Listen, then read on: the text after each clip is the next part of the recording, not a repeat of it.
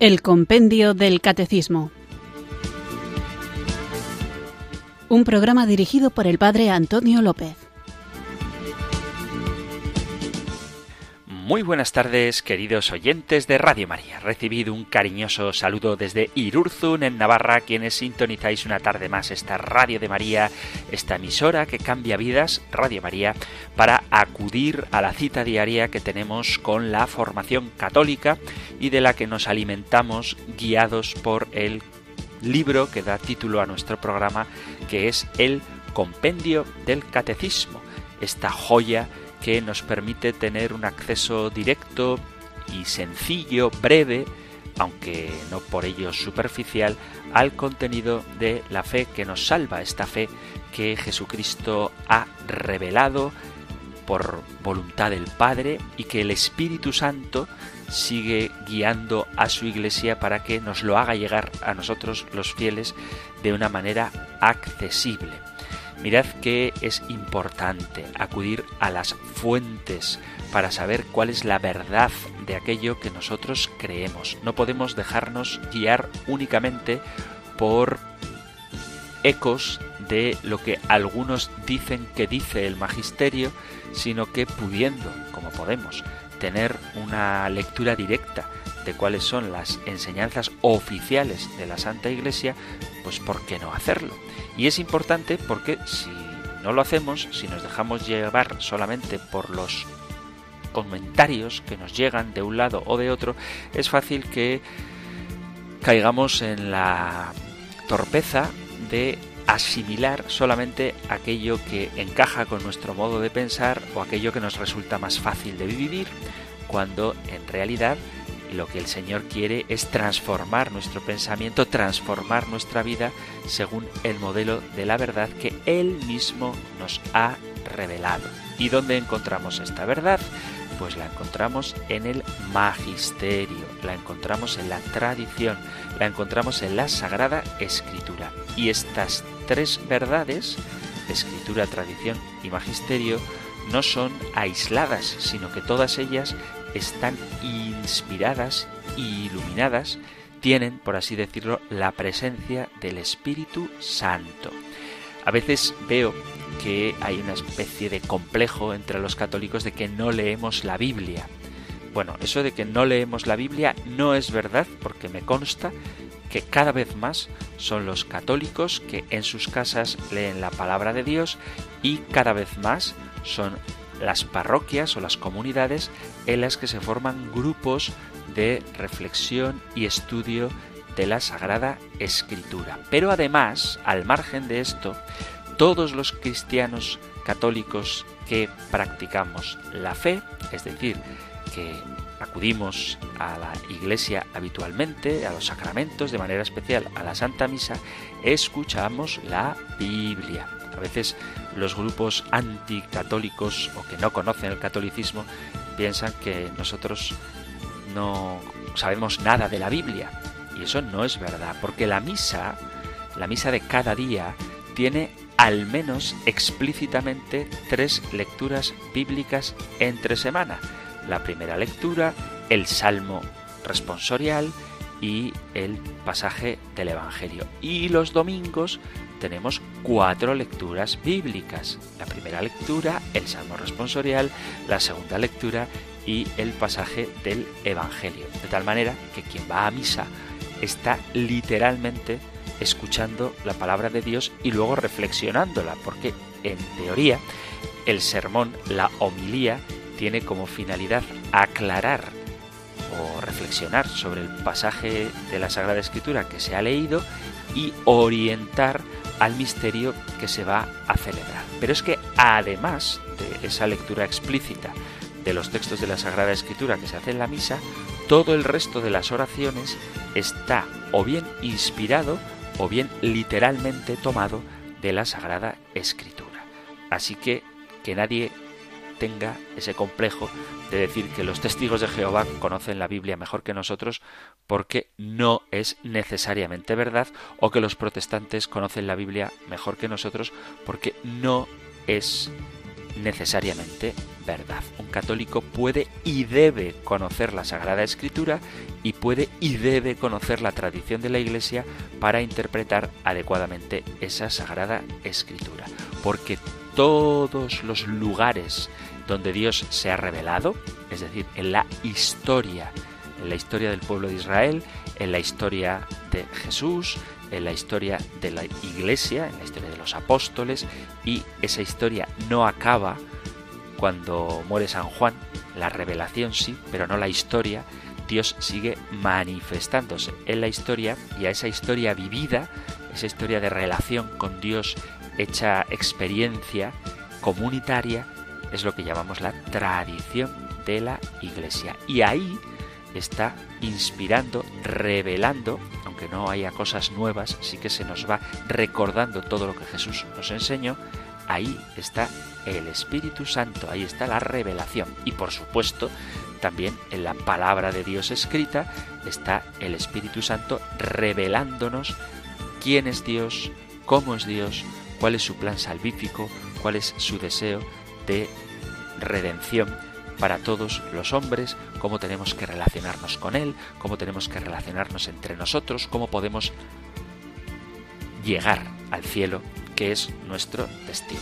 Así que, queridos amigos, queridos oyentes, tradición y sagrada escritura, conocimiento del plan de Dios y como guía y garante de que no nos equivocamos a la hora de entender cómo la Iglesia ha vivido y qué es lo que Dios ha revelado en su Sagrada Escritura, tenemos el maravilloso don de la tercera persona de la Santísima Trinidad, a quien ahora invocamos juntos, diciendo, ven Espíritu Santo.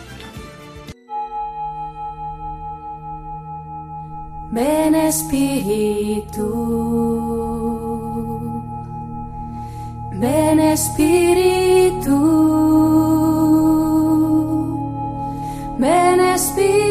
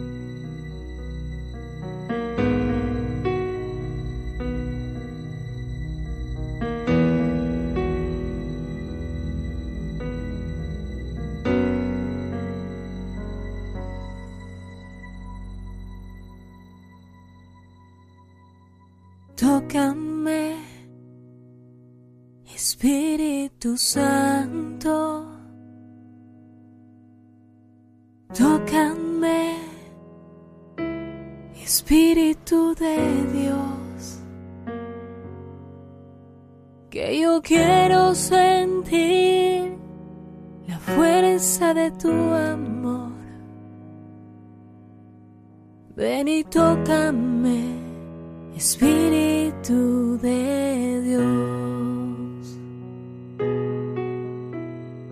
tócame, Espíritu Santo,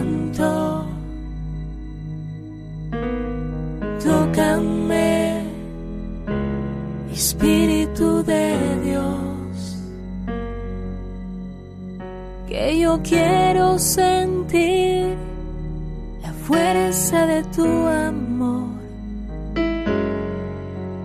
Ven y tócame, Espíritu de Dios. Lléname, Espíritu Santo.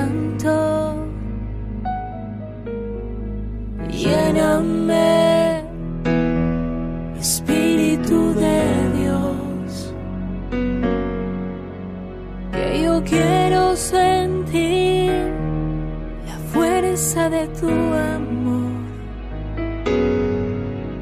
Ven y lléname, Espíritu de Dios. Lléname, Espíritu Santo. lléname, Espíritu es que yo quiero sentir la fuerza de tu amor. Ven y lléname, Espíritu de Dios.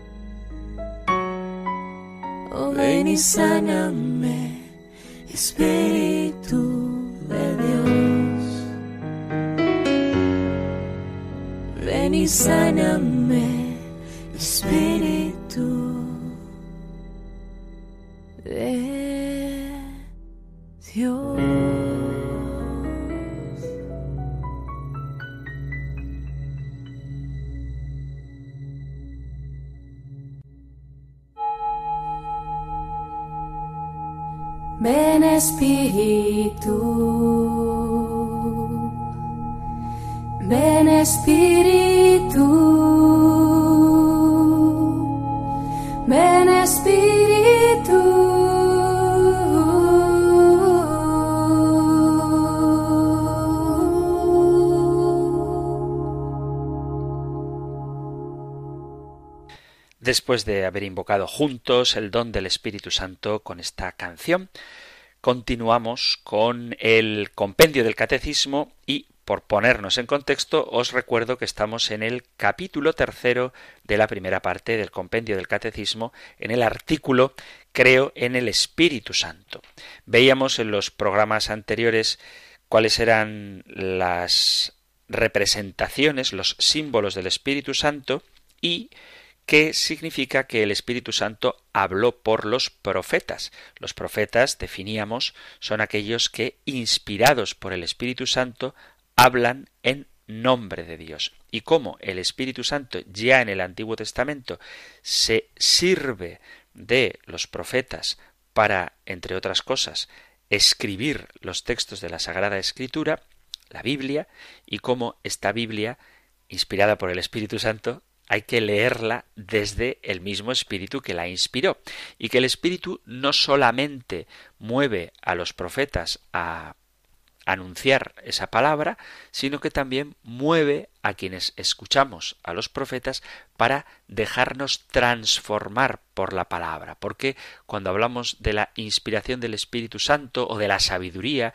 que da el Espíritu Santo, no nos referimos únicamente a un crecimiento intelectual, como si el cociente intelectual de las personas que reciben el Espíritu Santo fuera mayor que el de aquellos que no lo tienen, sino que la sabiduría que da el Espíritu Santo es otra cosa distinta, es una sabiduría que nos hace saborear las cosas de Dios y que nos hace entender vivencialmente el misterio de su amor, que no se trata de tener mucha erudición de los profetas del Antiguo Testamento o conocer sus situaciones histórico-culturales o la especificidad del lenguaje que utilizaban, sino sobre todo lo que el Espíritu Santo hace en ellos y en nosotros es transformarnos interiormente y que si es necesario el Espíritu Santo para comprender las profecías, tanto más lo es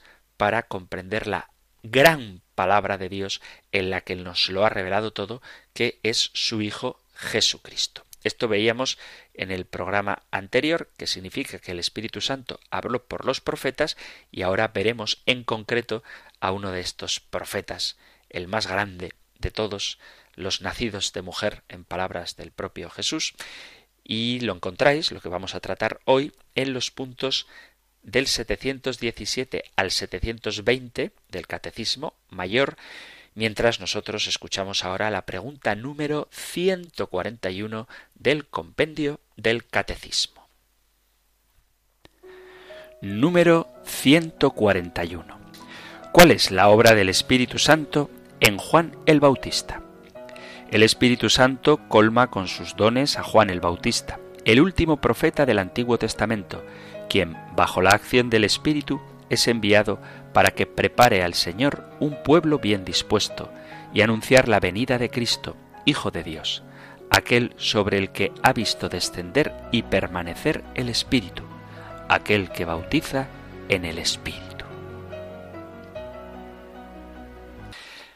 Ya veis que hoy tenemos como protagonista al Espíritu Santo, pero en concreto al Espíritu Santo obrando en la persona de San Juan Bautista. San Juan Bautista, que además de ser un importantísimo personaje en la historia de la salvación cristiana, es venerado también por los musulmanes como un profeta e incluso hay una secta, una religión, apenas existen miembros de ella, el mandeísmo, que considera a Juan Bautista como el Mesías, no el precursor, sino el Mesías. No me entretengo en esto, pero vamos a repasar un poquito la vida de San Juan Bautista para que veamos todo lo que el Espíritu Santo ha obrado en él y lo que su propia vida nos enseña.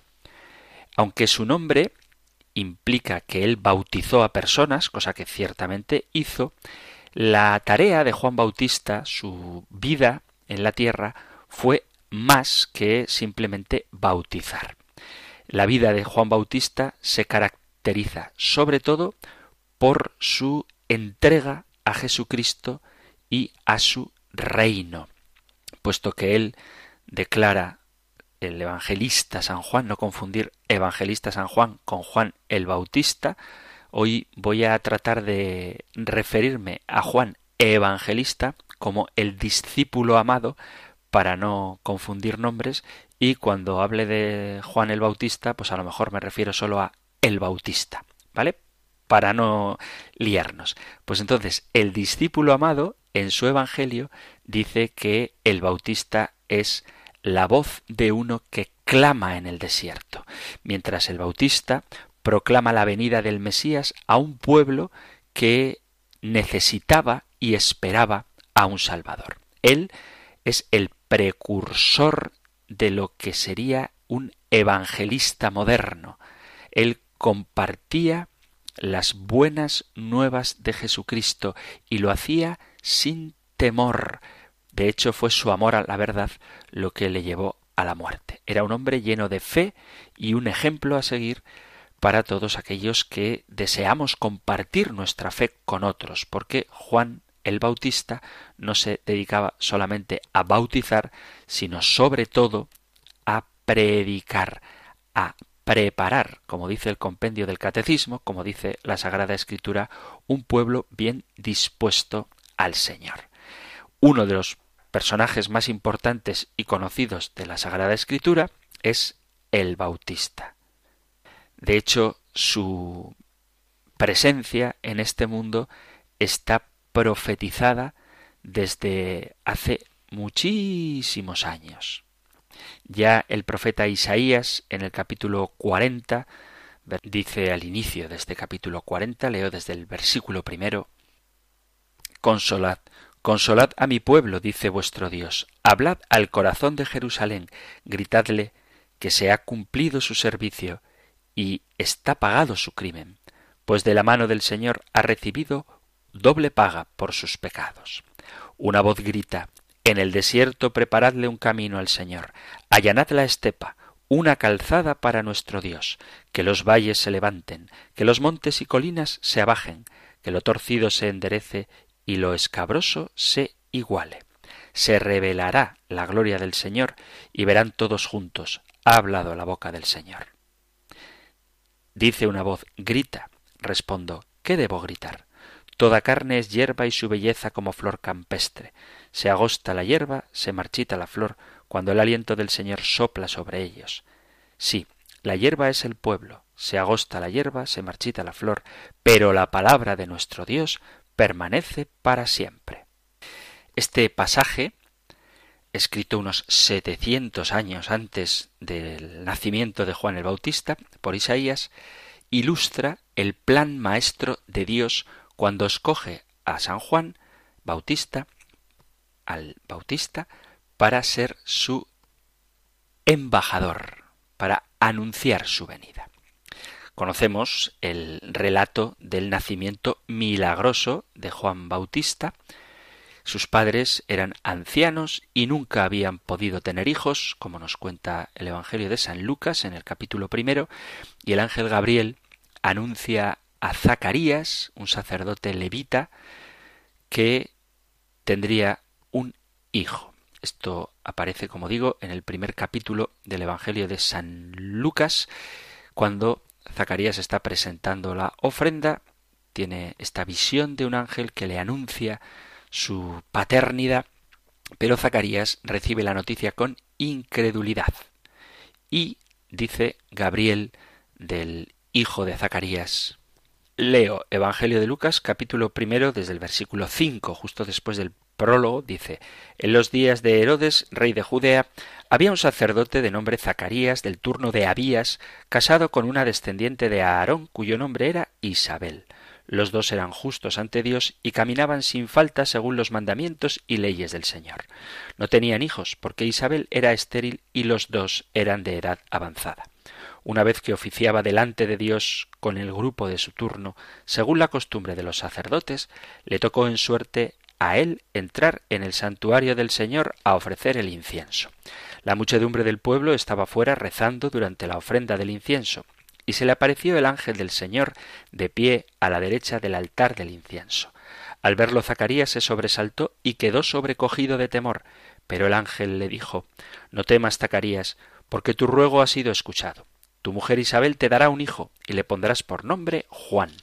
Te llenarás de alegría y gozo, y muchos se alegrarán de su nacimiento, pues será grande a los ojos del Señor. No beberá vino ni licor, estará lleno del Espíritu Santo ya en el vientre materno, y convertirá muchos hijos de Israel al Señor su Dios. Irá delante del Señor con el espíritu y poder de Elías para convertir los corazones de los padres hacia los hijos y a los desobedientes a la sensatez de los justos, para preparar al Señor un pueblo bien dispuesto. Tal y como el ángel había predicho, Isabel, la esposa de Zacarías, dio a luz un niño al que pusieron por nombre Juan, tal y como el ángel había dicho, y en la ceremonia de circuncisión, Zacarías dice esto que rezamos todos los días en la Iglesia Católica, en el rezo de de laudes, y tú, niño, serás llamado profeta del Altísimo, porque irás delante del Señor para preparar sus caminos. Juan era pariente de Jesús, puesto que sus madres, María e Isabel, según nos relata también el evangelista Lucas en el versículo 36 del primer capítulo, Juan era pariente de Jesús, puesto que María, la madre de Jesús, e Isabel, la madre de el Bautista, eran parientes cercanas, tal y como nos relata también el evangelista Lucas en el versículo 36. De hecho, cuando el ángel Gabriel le anuncia a la Virgen que dará a luz a su Hijo Jesús, por obra del Espíritu Santo, le da como señal el embarazo de Isabel y este texto es muy bonito cuando María lleva en su vientre a Jesús y visita a su pariente Isabel, Juan saltó de alegría en el vientre de su madre al escuchar la voz de María. Sigo con el Evangelio de Lucas, capítulo primero, versículos del 39 al 45. Así que la infancia, el nacimiento y sus circunstancias de el Bautista lo encontráis en el Evangelio de Lucas en el capítulo primero. Ya de adulto, Juan vivió una vida solitaria en la montaña de Judea, entre Jerusalén y el Mar Muerto. Dice la escritura que vestía con ropa hecha con pelo de camello, con un cinturón de cuero alrededor de su cintura, y esta es la vestimenta propia de los profetas. Su dieta era simple, langostas, pero no langostas de, mar, sino langostas de tierra, y miel silvestre. Eso dice el evangelista Mateo en el capítulo 3, versículo 4. Y su vida se dedicó a la austeridad de quien empeña toda su existencia en anunciar el reino de Dios que estaba cerca. La vida, el ministerio de Juan Bautista, su personalidad, creció en popularidad. Dice San Mateo en el capítulo 3 cómo comienza la proclamación del reino de Dios. Leo Evangelio de San Mateo, capítulo 3, desde el versículo primero. Por aquellos días Juan el Bautista se presenta en el desierto de Judea predicando, Convertíos, porque está cerca el reino de los cielos. Este es el que anunció el profeta Isaías diciendo, Una voz grita en el desierto, Preparad el camino del Señor, allanad sus senderos. Juan llevaba un vestido de piel de camello con una correa de cuero a la cintura y se alimentaba de saltamontes y miel silvestre. Y acudía a él toda la gente de Jerusalén, de Judea y de la comarca del Jordán. Confesaban sus pecados y él los bautizaba en el Jordán. Al ver que muchos fariseos y saduceos venían a que los bautizara, les dijo Raza de víboras, ¿quién os ha enseñado a escapar del castigo inminente? dad el fruto que pide la conversión. Y no os hagáis ilusiones pensando tenemos por padre a Abraham, pues os digo que Dios es capaz de sacar hijos de Abraham de estas piedras. Ya toca el hacha la raíz de los árboles, y todo árbol que no dé buen fruto será talado y echado al fuego. Yo os bautizo con agua para que os convirtáis, pero el que viene detrás de mí es más fuerte que yo, y no soy digno de llevarle las sandalias. Él os bautizará con Espíritu Santo y fuego, él tiene el bieldo en la mano, aventará su parva, reunirá su trigo en el granero y quemará la paja en una hoguera que no se apaga. Por lo tanto, para ser bautizado por Juan, había primero que reconocer el pecado y arrepentirse, y esta es la manera de prepararse para el reino que él está anunciando. El arrepentimiento, asociado con el bautismo de Juan, hacía que los fariseos, que no se sentían pecadores, no le miraran con demasiada confianza. Para los fariseos, las palabras de Juan son muy duras, raza de víboras, les dice, y les advierte de que no confíen en su linaje judío para creer que solamente por eso podrían alcanzar la salvación, porque Dios puede sacar hijos de Abraham de las piedras. Lo que hace falta no es pertenecer al pueblo judío, sino dar los frutos propios de la conversión. Y a pesar de la oposición que él podía tener, se mantuvo valiente predicando este nuevo estilo de vida que no se funda en la raza, ni siquiera en el cumplimiento de las obras de la ley, sino en la conversión, en el cambio de corazón. La opinión general que tenían los judíos sobre Juan el Bautista era que es un profeta de Dios. Leo capítulo 14 del Evangelio de San Mateo desde el versículo primero. Cuando se empieza a relatar la muerte de Juan, luego lo veremos. Pero comienza así el capítulo 14 de del Evangelio de San Mateo sobre Juan el Bautista dice, en aquel tiempo oyó el tetrarca Herodes lo que se contaba de Jesús y dijo a sus cortesanos, Ese es Juan el Bautista que ha resucitado de entre los muertos, y por eso las fuerzas milagrosas actúan en él. Es que Herodes había mandado prender a Juan y lo había metido en la cárcel encadenado por motivo de Herodías, mujer de su hermano Felipe, porque Juan le decía que no le era lícito vivir con ella. Y atención dice, quería mandarlo matar, pero tuvo miedo de la gente que lo tenía por profeta. Muchas personas pudieron haber pensado que él era el Mesías. Pero esta no es la intención de Juan Bautista, ya que él tiene muy claro cuál es su vocación, cuál es su misión. El discípulo amado, San Juan Evangelista, discípulo amado, en su Evangelio, en el capítulo 3, dice así. Capítulo 3 de San Juan, versículo 27. Deja claro que él no es el Mesías. Dice, contestó Juan que Nadie puede tomarse algo para sí si no se lo dan desde el cielo. Vosotros mismos sois testigos de que yo dije yo no soy el Mesías, sino que he sido enviado delante de él. El que tiene la esposa es el esposo. En cambio, el amigo del esposo, que asiste y lo oye, se alegra con la voz del esposo, pues esta alegría mía está colmada. Él tiene que crecer y yo tengo que menguar. Juan advierte a sus discípulos de que lo que habían visto y oído de él es sólo el comienzo de lo que iba a ocurrir con la persona de Jesucristo. Juan es simplemente un mensajero enviado por Dios para proclamar la verdad. Y ese mensaje es muy simple y muy directo. Arrepentíos porque el reino de los cielos está cerca. Así nos lo narra San Mateo en el capítulo 3, versículo 2. Él sabía que una vez que Jesús apareciera, su obra terminaría. Y él cede voluntariamente el protagonismo al Mesías. Es necesario que él crezca y que yo mengüe. Él tiene que crecer y yo tengo que menguar. Evangelio del discípulo amado, Evangelio de San Juan Evangelista, capítulo 3, versículo 30.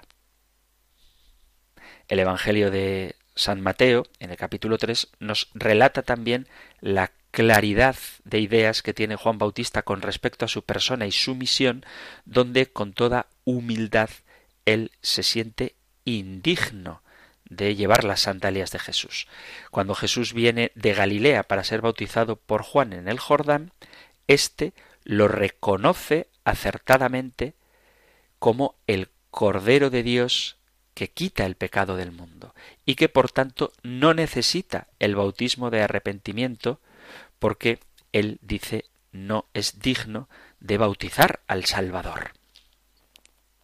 Leo Evangelio de San Mateo, capítulo 3, versículo a partir del 13. Por entonces viene Jesús desde Galilea al Jordán y se presenta a Juan para que lo bautice. Pero Juan intentaba disuadirlo diciéndole ¿Soy yo el que necesito que tú me bautices y tú acudes a mí?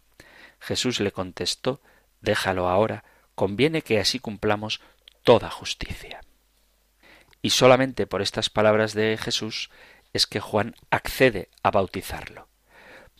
Esta expresión de para que se cumpla toda justicia, que es la que convence a Juan Bautista de que bautice al Señor, da a entender que él, el Señor, se identifica con los pecadores por quienes finalmente será sacrificado, cumpliendo justicia para todos los pecadores. Así nos lo recuerda San Pablo en la segunda carta a los Corintios, en el capítulo 5, versículo 21, dice, al que no conocía el pecado, lo hizo Dios pecado en favor nuestro, para que nosotros llegáramos a ser justicia de Dios ante Él. Por eso ante la pregunta ¿por qué Jesús, si no tiene pecado, se deja bautizar por Juan? Para que se cumpla toda justicia, para inaugurar Cristo el nuevo bautismo, para identificarse con los pecadores y haciéndose pecado en favor nuestro, pudiéramos nosotros llegar a ser justificados en Cristo ante Dios. Segunda carta a los Corintios, capítulo 5, versículo 21. Entonces, en humildad, Juan obedece y accede a bautizar a Jesús. Cuando Jesús sale del agua, se produce esta teofanía, que se abren los cielos y se ve al Espíritu de Dios que desciende como paloma sobre Jesús, y una voz de los cielos que proclama Este es mi Hijo amado, en quien tengo mi complacencia. Capítulo 3 del Evangelio de San Mateo, versículos 16 y 17. Este es el, el contexto, ¿no? Desde el versículo 13 al 17 es que Jesús va a bautizarse, Juan se niega, Jesús le convence y se manifiesta la Santísima Trinidad. Luego, el rey Herodes mete a Juan en la cárcel, conocéis las circunstancias, Herodes se había casado con la esposa de su hermano Felipe y Juan valientemente habla en contra de este matrimonio, cosa que disgustó a Herodías, la esposa de Herodes y ex esposa de su hermano Felipe. Entonces Herodes había mandado detener a Juan el Bautista y meterlo en la cárcel. Dice el evangelista Lucas en el capítulo 3, versículo 19, el tetrarca Herodes, a quien Juan reprendía por el asunto de Herodías, esposa de su hermano, y por todas las maldades que había hecho. Añadió a todas ellas la de encerrar a Juan en la cárcel. Y desde la cárcel Juan oía hablar de las cosas que Jesús estaba haciendo. Juan envía a los discípulos a Jesús, a sus propios discípulos, para preguntarle si él realmente era el Mesías. Y Jesús respondió diciéndole por medio de los enviados, Id y contad a Juan lo que habéis visto y oído, cómo las profecías se estaban cumpliendo. Leo del Evangelio de Lucas, capítulo 7. Los discípulos de Juan le contaron todo esto, y Juan, llamando a dos de sus discípulos, los envió al Señor diciendo ¿Eres tú el que ha de venir, o tenemos que esperar a otro? Los hombres se presentaron ante él y le dijeron Juan el Bautista nos ha mandado a ti para decirte ¿Eres tú el que ha de venir, o tenemos que esperar a otro?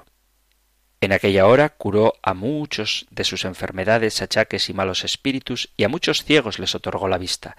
Y respondiendo les dijo, Id y anunciar a Juan lo que habéis visto y oído. Los ciegos ven, los cojos andan, los leprosos quedan limpios, y los sordos oyen, los muertos resucitan, los pobres son evangelizados, y bienaventurado el que no se escandalice de mí. Cuando se marcharon los mensajeros de Juan, se puso a hablar a la gente acerca de Juan. Y un poco más adelante, en el versículo 27 dice, es, dice Jesús, este es de quien está escrito, yo envío a mi mensajero delante de ti para que prepare tu camino ante ti. Porque os digo, entre los nacidos de mujer no hay nadie mayor que Juan, aunque el más pequeño en el reino de Dios es mayor que él. El ministerio de Juan el Bautista, como su vida, llegó a un final abrupto a manos del rey Herodes. En un acto de venganza indescriptible, perverso, Herodías, juntamente con su hija, planearon la muerte de Juan el Bautista. La hija de Herodías bailó para Herodes y sus invitados. Y una noche fatídica, Herodes estaba tan contento que se le fue la cabeza. Voy a leer el Evangelio de San Marcos capítulo 6 a partir del versículo 14. Como la fama de Jesús se había extendido, el rey Herodes oyó hablar de él. Unos decían Juan Bautista ha resucitado de entre los muertos, y por eso las fuerzas milagrosas actúan en él. Otros decían es Elías, otros es un profeta como los antiguos. Herodes, al oírlo, decía es Juan a quien yo decapité, que ha resucitado. Es que Herodes había mandado prender a Juan y lo había metido en la cárcel encadenado. El motivo era que Herodes se había casado con Herodías, mujer de su hermano Filipo, y Juan le decía que no le era lícito tener a la mujer de su hermano. Herodías aborrecía a Juan y quería matarlo, pero no podía, porque Herodes respetaba a Juan, sabiendo que era un hombre justo y santo, y lo defendía. Al escucharlo quedaba muy perplejo, aunque lo oía con gusto. La ocasión llegó cuando Herodes, por su cumpleaños, dio un banquete a sus magnates, a sus oficiales y a la gente principal de Galilea. La hija de Herodes, la hija de Herodías, entró y danzó, gustando mucho a Herodes y a los convidados. El rey le dijo a la joven Pídeme lo que quieras, que te lo daré. Y le juró Te daré lo que me pidas, aunque sea la mitad de mi reino. Ella salió a preguntarle a su madre ¿Qué le pido? La madre le contestó la cabeza de Juan el Bautista. Entró ella enseguida a toda prisa, se acercó al rey y le pidió Quiero que ahora mismo me des en una bandeja la cabeza de Juan el Bautista. El rey se puso muy triste, pero por el juramento y los convidados no quiso desairarla. Enseguida le mandó a uno de su guardia que le trajese la cabeza de Juan. Fue, lo decapitó en la cárcel, trajo la cabeza en una bandeja y se la entregó a la joven. La joven se la entregó a su madre. Al enterarse sus discípulos fueron a recoger el cadáver y lo pusieron en un sepulcro. Este es el final, fruto de su valentía a la hora de denunciar, que es una dimensión fundamental del aspecto profético, la denuncia, ya tendremos ocasión de hablar de ello, pero por este recriminar a Herodes y las consecuencias que tenía para Herodías, por venganza, por un baile, por una borrachera, por no quedar mal delante de los demás, Herodes mandó matar a Juan el Bautista, a quien escuchaba con agrado, pero a quien no hacía caso. Así que para reflexionar, ¿cuántas veces por quedar bien, por perder la cabeza, o por el alcohol, o por la pasión, o por la fama, somos capaces de traicionar aquello que nos gusta y cuántas veces por debilidad no vivimos conforme a aquello que nos atrae. O sea que no basta con escuchar la palabra de Dios, no basta con sentir que las cosas de Jesucristo te atraen. Hay que vivir conforme a ellas. Se habla mucho de la cobardía de Pilato, que se lavó las manos cuando podía haber salvado a Jesús, pero poco se dice de la cobardía de Herodes, que si hubiese seguido a su conciencia, en vez de perder la cabeza él, le hizo perder la cabeza, literalmente, a Juan el Bautista. Hay muchas lecciones que podemos aprender de la vida de Juan Bautista. Primero que creer de todo corazón en Jesús es posible. Juan sabía que el Mesías venía y él creyó con todas sus fuerzas y pasaba su vida preparando el camino para la venida del Señor, aunque el camino no fue fácil de preparar. Diariamente se enfrentaba a los escépticos que no compartían su, su entusiasmo por la venida de Jesús. Juan creía en el Señor y su gran fe le mantuvo firme en su caminar hasta el momento en el que vio a Jesús y dijo He aquí el Cordero de Dios que quita el pecado del mundo la acción del Espíritu Santo en la vida de San Juan Bautista es un ejemplo para nosotros por la seriedad con la que se tomó su vocación y con la firmeza con la que vivió su propio ministerio. Y esto tenemos que aprenderlo sea cual sea nuestra llamada particular del Señor. Juan vivió su vida para presentar a Jesucristo a los demás. Él se concentró en la misión que Dios le había dado. Él conoce también la importancia que tiene el arrepentimiento de los pecados, vivir una vida santa y justa. Y no tuvo miedo de decir la verdad, aunque esto le supusiera enemistarse con los poderosos como Herodes o los fariseos. Él es, sin duda, la gran figura que hace de bisagra entre el Antiguo Testamento y el Nuevo Testamento. En el Antiguo Testamento, porque era un profeta como los antiguos, de hecho le confunden, a veces le identifican con Elías, y es el primero de los profetas en anunciar directamente a Jesucristo, cuando en el Evangelio de Juan lo proclama el Cordero de Dios que quita el pecado del mundo. En Juan Bautista digamos que se enlaza las promesas hechas por Dios en el Antiguo Testamento y el cumplimiento de todas esas promesas sobreabundantemente en la persona, en la presencia de Jesús. De hecho, es tan importante la figura de Juan el Bautista que, como supongo que sabréis, es el único santo, después de la Virgen María, cuya festividad de nacimiento tenemos en la Iglesia. Es decir, la Iglesia cuando celebra la fiesta de los santos, normalmente el día que la celebramos litúrgicamente es el día de su muerte. Y sin embargo, tenemos tres nacimientos a lo largo del año litúrgico. El nacimiento de nuestro Señor Jesucristo, el día de Navidad, el nacimiento de la Santísima Virgen María, el día 8 de septiembre, y el nacimiento de Juan el Bautista, el 24 de junio. Por eso digo que son las tres únicas fiestas de nacimiento que la Iglesia Católica celebra. Y ya que estamos con Juan Bautista, vamos a responder a una pregunta que se envió hace ya bastante tiempo al correo compendio donde se preguntaba si Juan Bautista es Elías reencarnado. Es verdad que tenemos el pasaje de Mateo 11, donde Jesús dice que salisteis a ver en el desierto una caña sacudida por el viento, sino que salisteis a ver a un hombre vestido con ropa fina, pues claro que no. Los que usan ropa de lujo están en los palacios. Entonces, ¿qué salisteis a ver?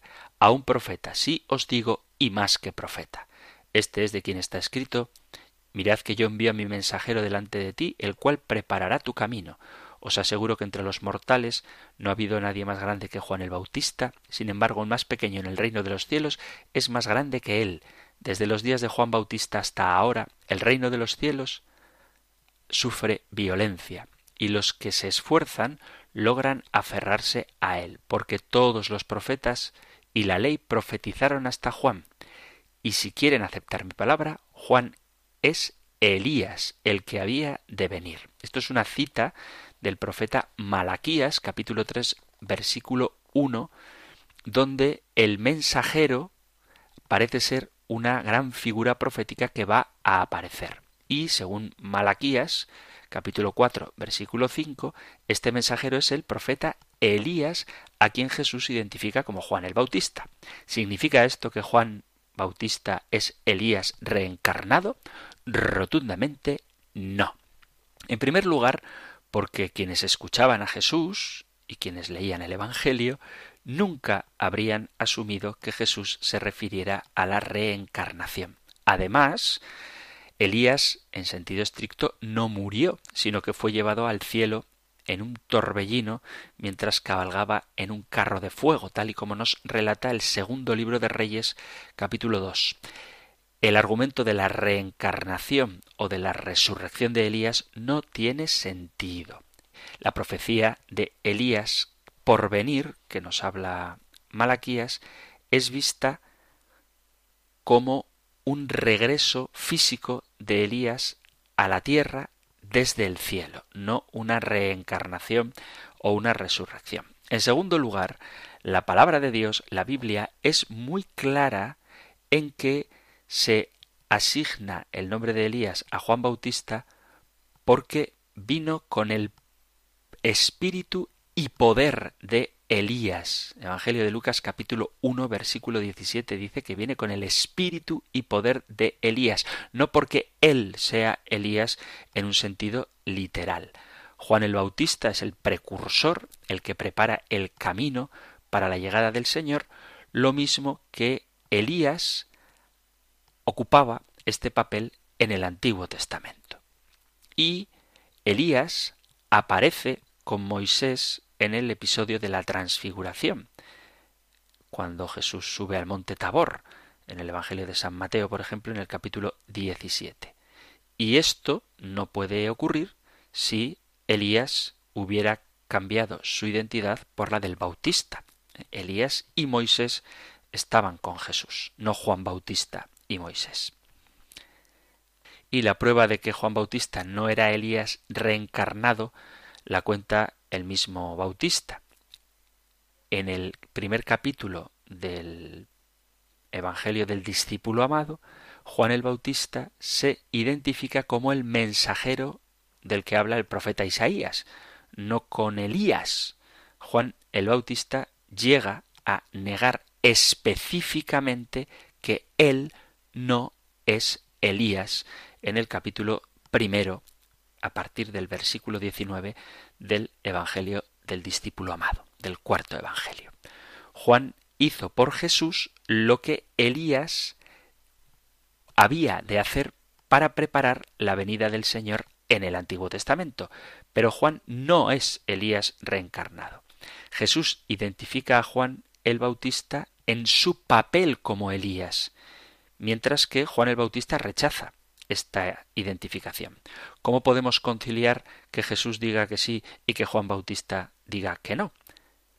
Hay una frase clave para identificar lo que Jesús dice de Juan el Bautista. Dice, y si queréis aceptar mi palabra, Juan es el Elías que había de venir. En otras palabras, la identificación de Juan Bautista como Elías no se basa en él siendo la misma persona que Elías, sino en el modo en que la gente responde a su mensaje. Para aquellos que estaban dispuestos a creer en Jesús, Juan el Bautista era como Elías, porque creen en Jesús al creer en las palabras del profeta. Quienes rechazan a Juan Bautista están rechazando a Jesús, porque rechazan el mensaje que el precursor tiene sobre el Salvador, lo mismo que Elías preparaba el camino para la revelación del Señor, Juan Bautista lo hace de manera más inmediata. Y en ese sentido, Juan cumple el papel de Elías, pero no se identifica con la persona de Elías. Queridos amigos, queridos oyentes del compendio del catecismo, se nos ha acabado el tiempo, seguro que quedan cosas por aclarar sobre la persona, la figura, la personalidad de este gran profeta, de este último gran profeta del Antiguo Testamento que ya anuncia la palabra definitiva de Dios que es Jesucristo, el Nuevo Testamento, y si queréis que sigamos hablando de este tema, lo haremos en esos programas que dedicamos habitualmente a vuestra participación. Así que si queréis hacer llegar vuestras preguntas o testimonios o alguien que tenga aclaraciones, que a veces aportáis mucha luz sobre los temas que estamos tratando también a través de vuestros correos electrónicos o mensajes de WhatsApp, podéis hacerlo en el 668 594 383 668 594 383 Sabéis que el WhatsApp admite el formato de mensaje de texto o el formato de audio 668 594 383 o la dirección de correo electrónico siempre abierto a vuestra intervención compendio arroba radiomaria.es. Concluimos con el Antiguo Testamento recibiendo la bendición que el propio Moisés le dio a Aarón para que bendijera a los hijos de Israel. El Señor te bendiga y te proteja, el Señor ilumine su rostro sobre ti y te conceda su favor, el Señor te muestre su rostro y te conceda la paz. Muchísimas gracias por estar ahí, gracias por escuchar el compendio del catecismo y si queréis volveremos a encontrarnos en un próximo programa. Un fuerte abrazo. El Compendio del Catecismo. Un programa dirigido por el Padre Antonio López.